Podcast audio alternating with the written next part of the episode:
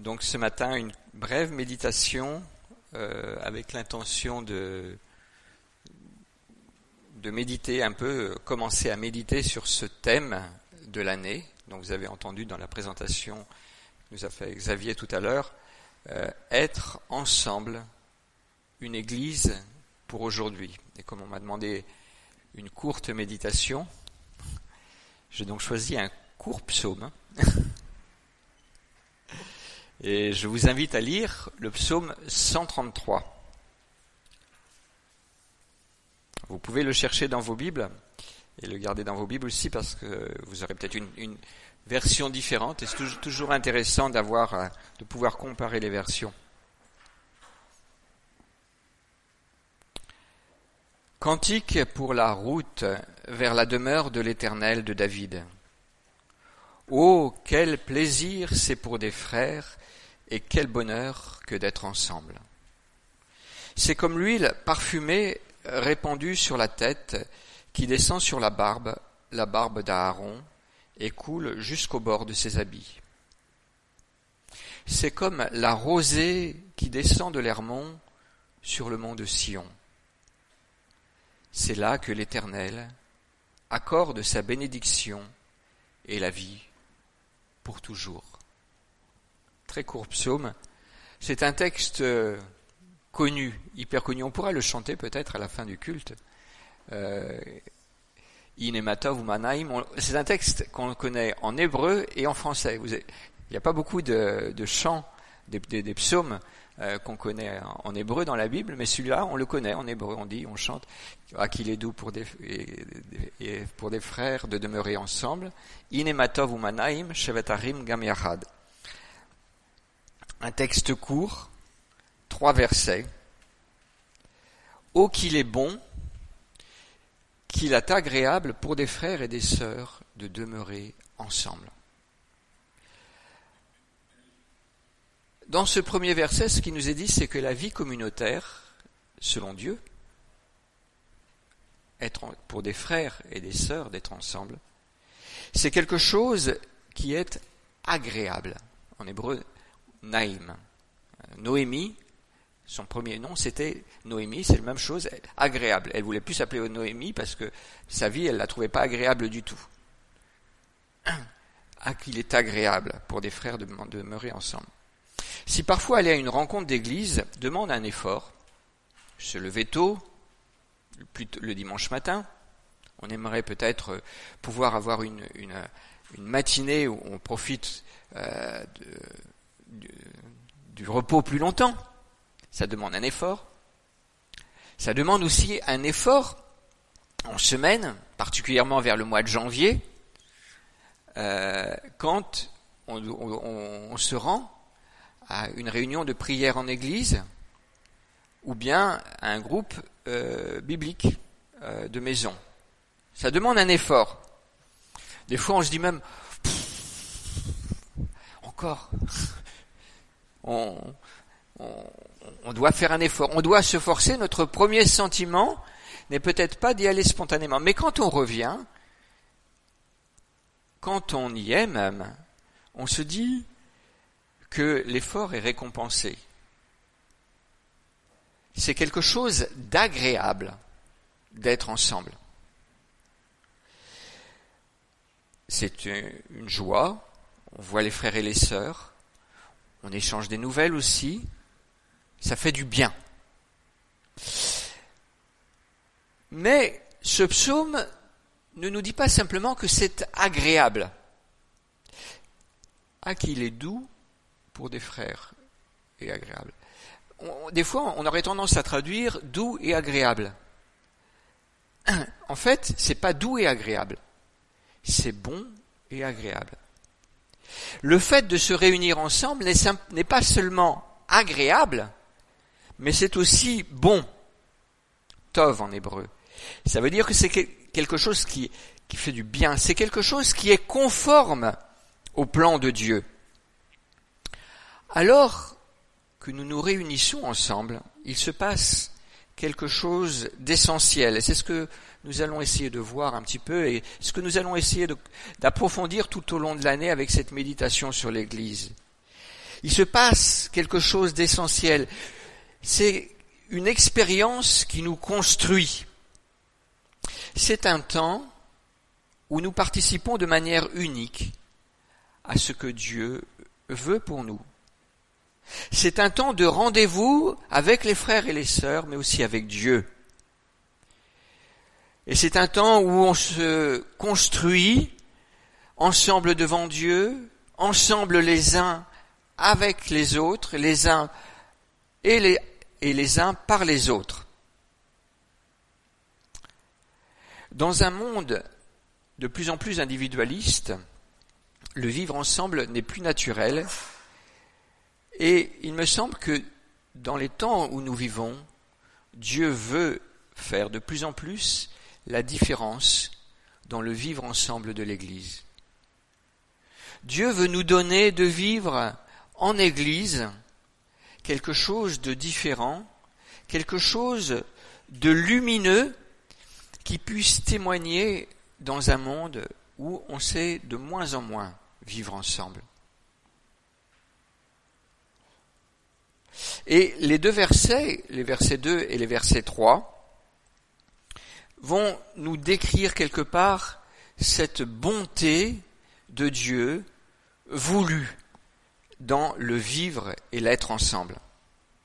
D'abord, le souvenir de l'onction d'Aaron. L'onction, dans l'Ancien Testament, on avait l'onction pour les prêtres, le grand prêtre en particulier, l'onction pour les rois, l'onction pour les prophètes. L'onction, c'était quelque chose de bien particulier, quelque chose d'unique. Euh, ça se faisait avec une huile toute spéciale. Une huile dont on a la recette dans euh, la Bible, au début de la Bible, c'est en Exode 30, versets 22 à 33 pour ceux qui veulent noter. Et cette huile, il était interdit d'en faire pour un usage profane. Il était interdit de l'utiliser pour un usage autre que ce à quel, pourquoi elle avait été prévue. On ne pouvait pas, vous savez, ça fait du bien, on parle d'onction d'huile, et je ne sais pas si vous le faites, mais euh, l'huile, c'est bon pour la peau. On trouve maintenant même dans les, dans les cosmétiques des huiles précieuses, et vous pouvez vous hydrater, soigner votre peau en, vous passant de l'huile. Le texte dans euh, Exode 30 dit, tu ne, vous ne vous joindrez pas de cette huile.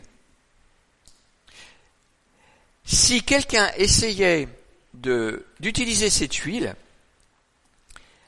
pour autre chose, il était passible de mort. Et cette huile, c'était le signe que Dieu avait choisi cette personne. C'était quelque part le signe réel, concret, par lequel Dieu manifestait le fait qu'il avait choisi une personne, qu'il la qualifiait et qui l'introduisait dans le service.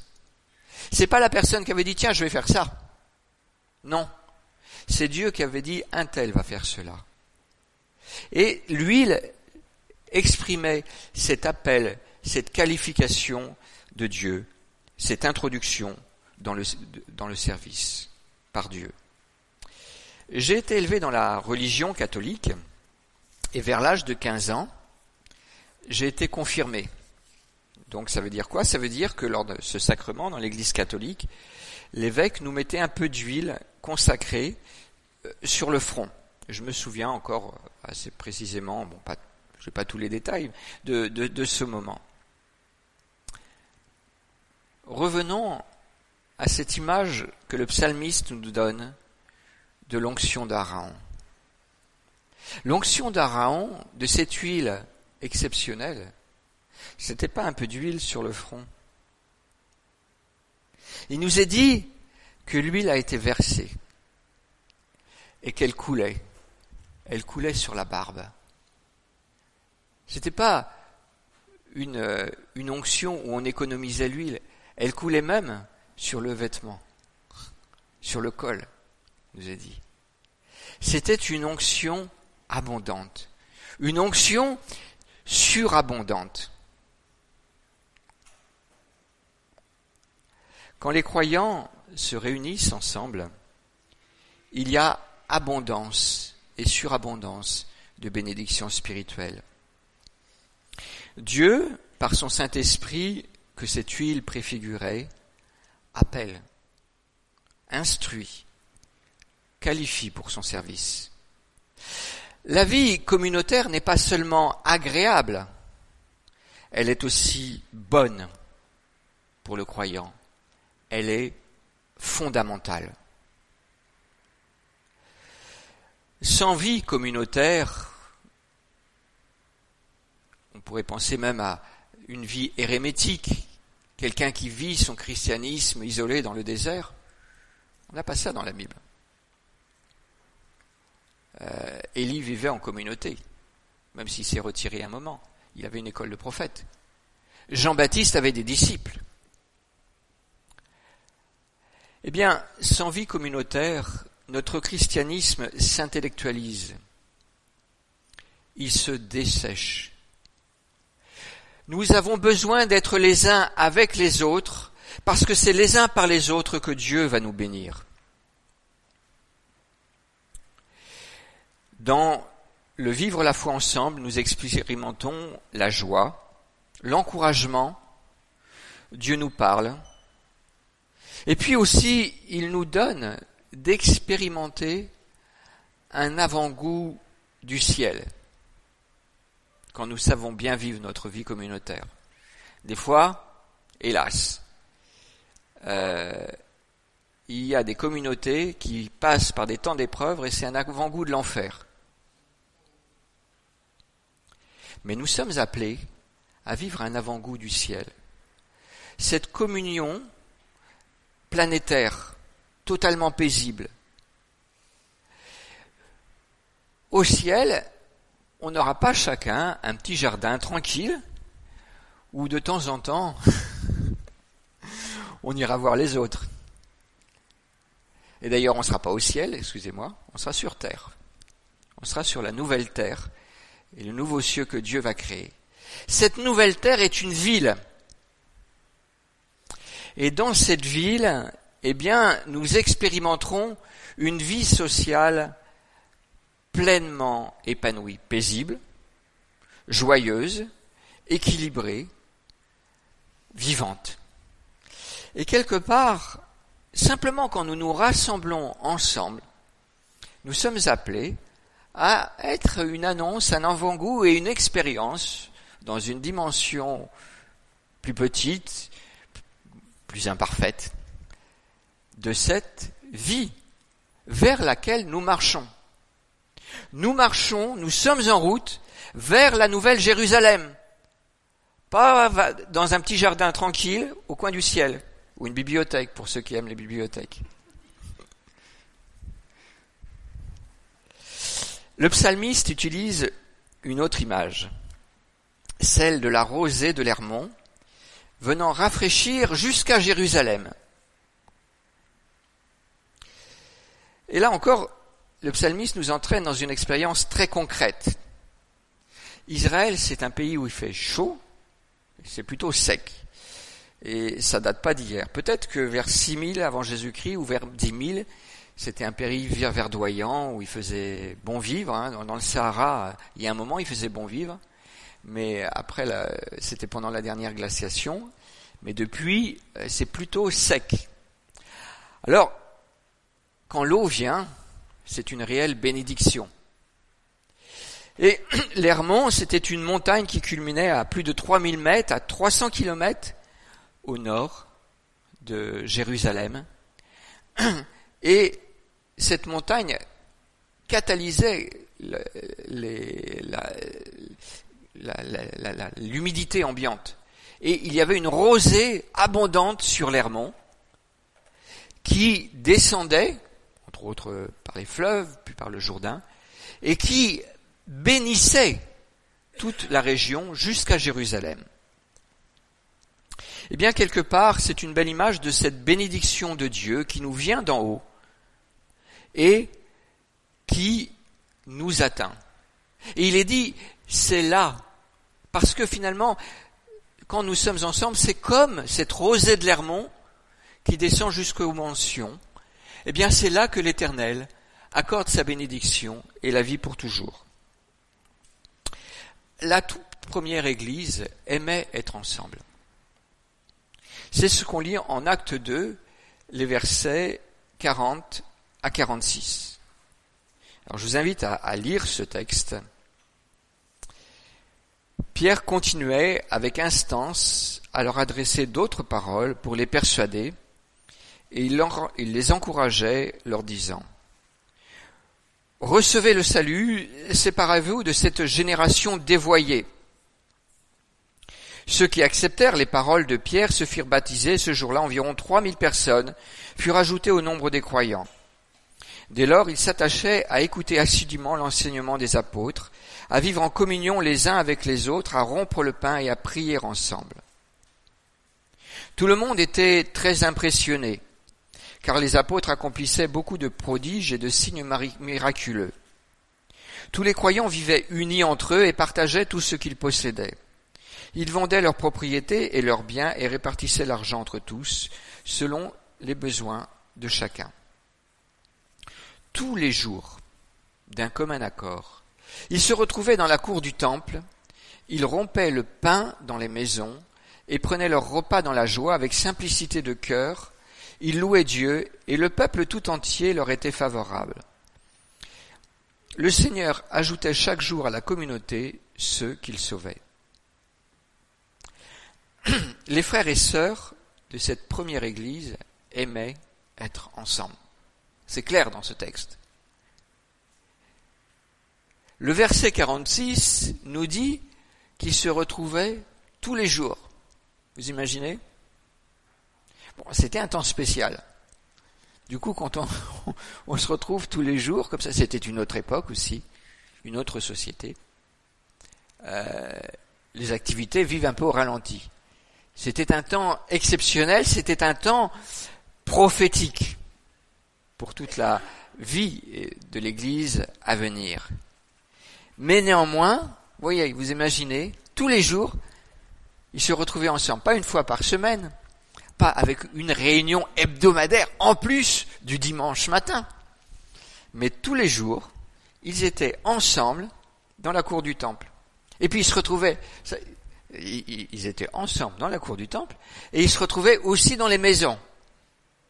certains peut-être se demandent, mais qu'est-ce qu'ils faisaient d'autre Ils avaient expérimenté quelque chose de tellement fort qu'ils ne vivaient plus qu'ensemble. Alors, nous sommes appelés aujourd'hui à, vivre un équilibre entre cette abondance de bénédictions dans l'ensemble qu'ils vivaient, mais Qu'en est-il pour nous aujourd'hui? Posons-nous la question. Chacun pour notre part. Où en sommes-nous de notre vivre ensemble?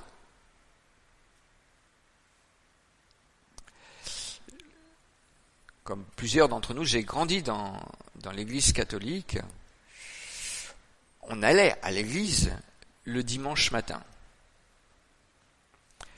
l'image que j'ai un peu euh, des fois dans, l'église, dans cette église et dans dans d'autres églises des fois aussi, c'est un peu comme un saloon, avec des portes battantes, puis on rentre et on sort comme comme si de rien n'était. Et quelque part, on vient, on assiste, on repart quoi. On va dans un endroit. Comment vivons-nous la vie d'église? Qu'est-ce que ça représente pour nous de nous rendre le dimanche matin dans, notre, dans ce rassemblement, dans ce culte dominical? La prédication n'est pas simplement un encouragement, elle est aussi un avertissement. Alors, récemment, j'ai été interpellé par euh, des textes au sujet de l'apôtre Paul et j'aimerais vous en faire part. Euh, Paul, parce que quelque part, je voudrais quelque part un peu hausser le ton et, insister un peu plus lourdement, et parce qu'il me semble que ça fait partie aussi de, euh, de, de, de, notre responsabilité dans la prédication et dans l'enseignement. je vous lis un peu ce que, ce que dit Paul. Euh, alors on trouve d'une part en acte 20, 20 31. Voilà ce que avait à cœur l'apôtre Paul. Acte 20, 31. Il leur dit, il parle aux anciens d'Éphèse, soyez donc vigilants. Rappelez-vous que pendant trois années, la nuit comme le jour, je n'ai cessé de vous conseiller. Le mot c'est vous avertir. Un à un, parfois même avec des larmes. On va aller dans l'épître aux Colossiens. Là, aux Colossiens, il définit encore un peu son ministère. Il dit, c'est ce que, c'est ce Christ que nous, Colossiens, excusez-moi, donc on était à Acte 20, 31, maintenant Colossiens 1, 28. Et là, Paul parle de son ministère auprès des Colossiens et il dit, c'est ce Christ que nous, nous annonçons en avertissant et en enseignant tout homme avec toute la sagesse possible afin de faire paraître devant Dieu tout homme parvenu à l'état d'homme adulte dans son union avec le Christ. On voyait que Paul avait à cœur d'avertir ses frères et ses sœurs. Mais il ne considérait pas que le fait de s'avertir, c'était seulement une responsabilité à lui. Hein, quand on va en Colossiens 3.16, voilà ce qu'il dit à ses frères et sœurs de, de l'église de Colosse, que la parole du Christ réside au milieu de vous dans toute sa sagesse, qu'elle vous inspire une pleine sagesse, pour vous instruire et vous avertir les uns les autres, ou pour chanter à Dieu de tout votre cœur des psaumes, des hymnes et des cantiques inspirés par l'Esprit, afin d'exprimer notre reconnaissance à Dieu. Nous sommes appelés à nous avertir les uns les autres quant à notre manière de vivre l'Évangile, avec tact, avec amour, avec douceur, mais aussi avec clarté. Alors posons-nous la question de la manière dont nous vivons notre vie communautaire. Nous sommes dans une époque individualiste, je l'ai dit en début et je le redis, euh, chacun est invité à vivre dans son cocon. La mentalité actuelle nous pousse à l'individualisme, mais même les technologies. C'est super les outils qu'on a, mais ça désincarne. On a tendance des fois, par exemple, je vois au niveau des cercles de responsables à différents niveaux, de vouloir faire des réunions par email. On ne fait pas une réunion par email. On ne discute pas. Parce que quand on discute, on se voit. Là, je me tourne un peu plus vers Xavier, je vois un peu sa réaction. vers Christophe, je vois s'il il répond à mon interpellation. On a besoin de l'être ensemble.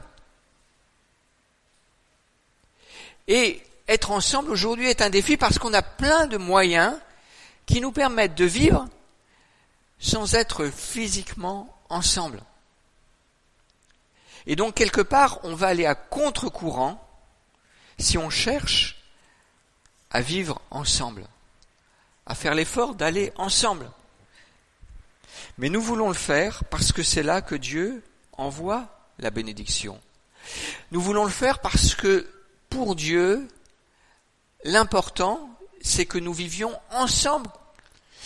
Dès le jardin de la création, Dieu a appelé l'humanité à être un corps social solidaire. On le trouve dans Genèse 1. Qui a fondé la première structure sociale rapprochée? C'est Dieu, en instituant le couple et le mariage. C'est encore Dieu qui se suscite un peuple en Abraham. Dieu veut l'humanité, selon lui, comme un corps solidaire et rapproché. Et c'est là qu'il veut travailler au milieu de nous, et c'est là qu'il veut nous envoyer la bénédiction. On le lit. C'est là que l'Éternel accorde sa bénédiction et la vie pour toujours. Alors posons-nous la place, la question de la place que nous accordons à la vie communautaire dans nos agendas de vie. Quelle importance revêt pour nous le culte dominical? Personnellement, quand je me suis converti, il y a de ça un peu plus de 30 ans, je me souviens, je ne pouvais pas manquer un culte.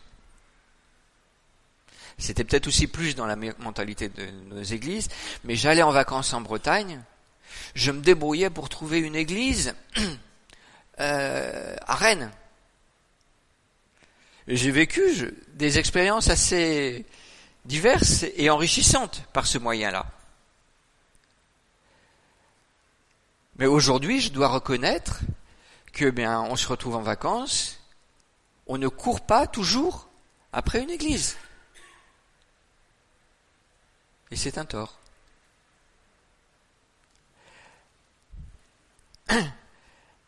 Quand nous regardons notre assistance le dimanche matin, elle est un peu comme un accordéon. Il y a des fois nous sommes nombreux, il y a des fois nous sommes un peu moins nombreux.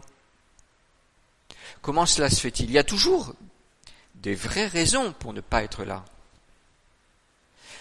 Mais analysons les raisons, Jean-Marc et sa famille ne peuvent pas être là ce matin. Il y a des vraies raisons pour lesquelles on ne peut pas être là. Mais analysons les raisons pour lesquelles nous ne nous rendons pas à un culte dominical le dimanche matin. Quelle place tient la réunion de prière dans notre agenda? Nous avions une réunion de prière cette semaine, jeudi. Nous étions entre 15 et 20. C'est pas toute l'assemblée. Alors quelque part, moi je je cherche pas à culpabiliser, je cherche à faire réfléchir. Je dirais c'est encourageant. Parce que 15 et 20, entre 15 et 20, dans une église comme la nôtre, j'ai vécu des vies d'église où, pour la même taille, on se retrouvait 5. Donc 15 et 20, c'est déjà pas mal. Mais, on pourrait être 40. Et les, les groupes bibliques de maison, tout le monde n'est pas intégré dans un groupe de maison.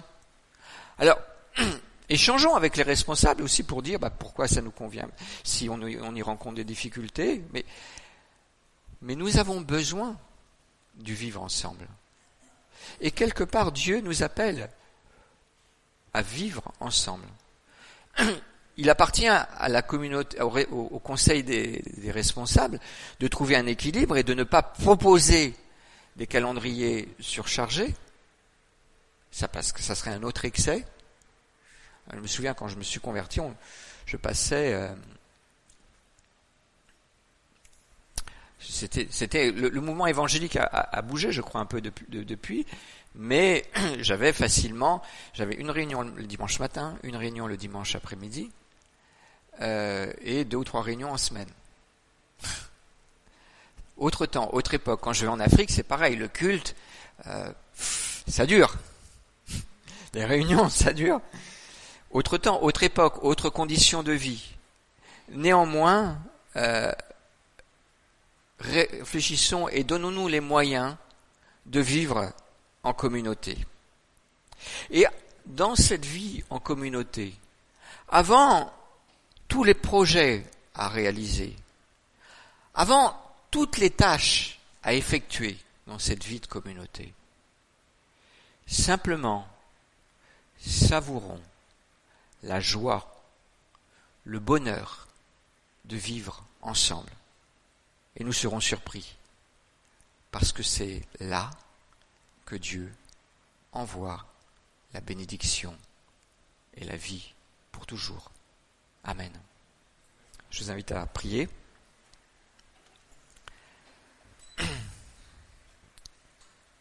Merci Seigneur pour euh, ton plan éternel de réunir toutes choses en Jésus-Christ, ton Fils. Merci pour euh, l'Église, ce peuple que tu construis. Et nous te prions pour que tu nous donnes de plus en plus de vivre euh, cette dimension de l'Église que tu as prévue pour nous. Aide-nous, Seigneur, fortifie-nous. Nous avons besoin de ton aide à tous égards, mais nous voulons, Seigneur, expérimenter ta bénédiction pour nous-mêmes et aussi pour les autres, pour ce monde qui a besoin de toi. Amen.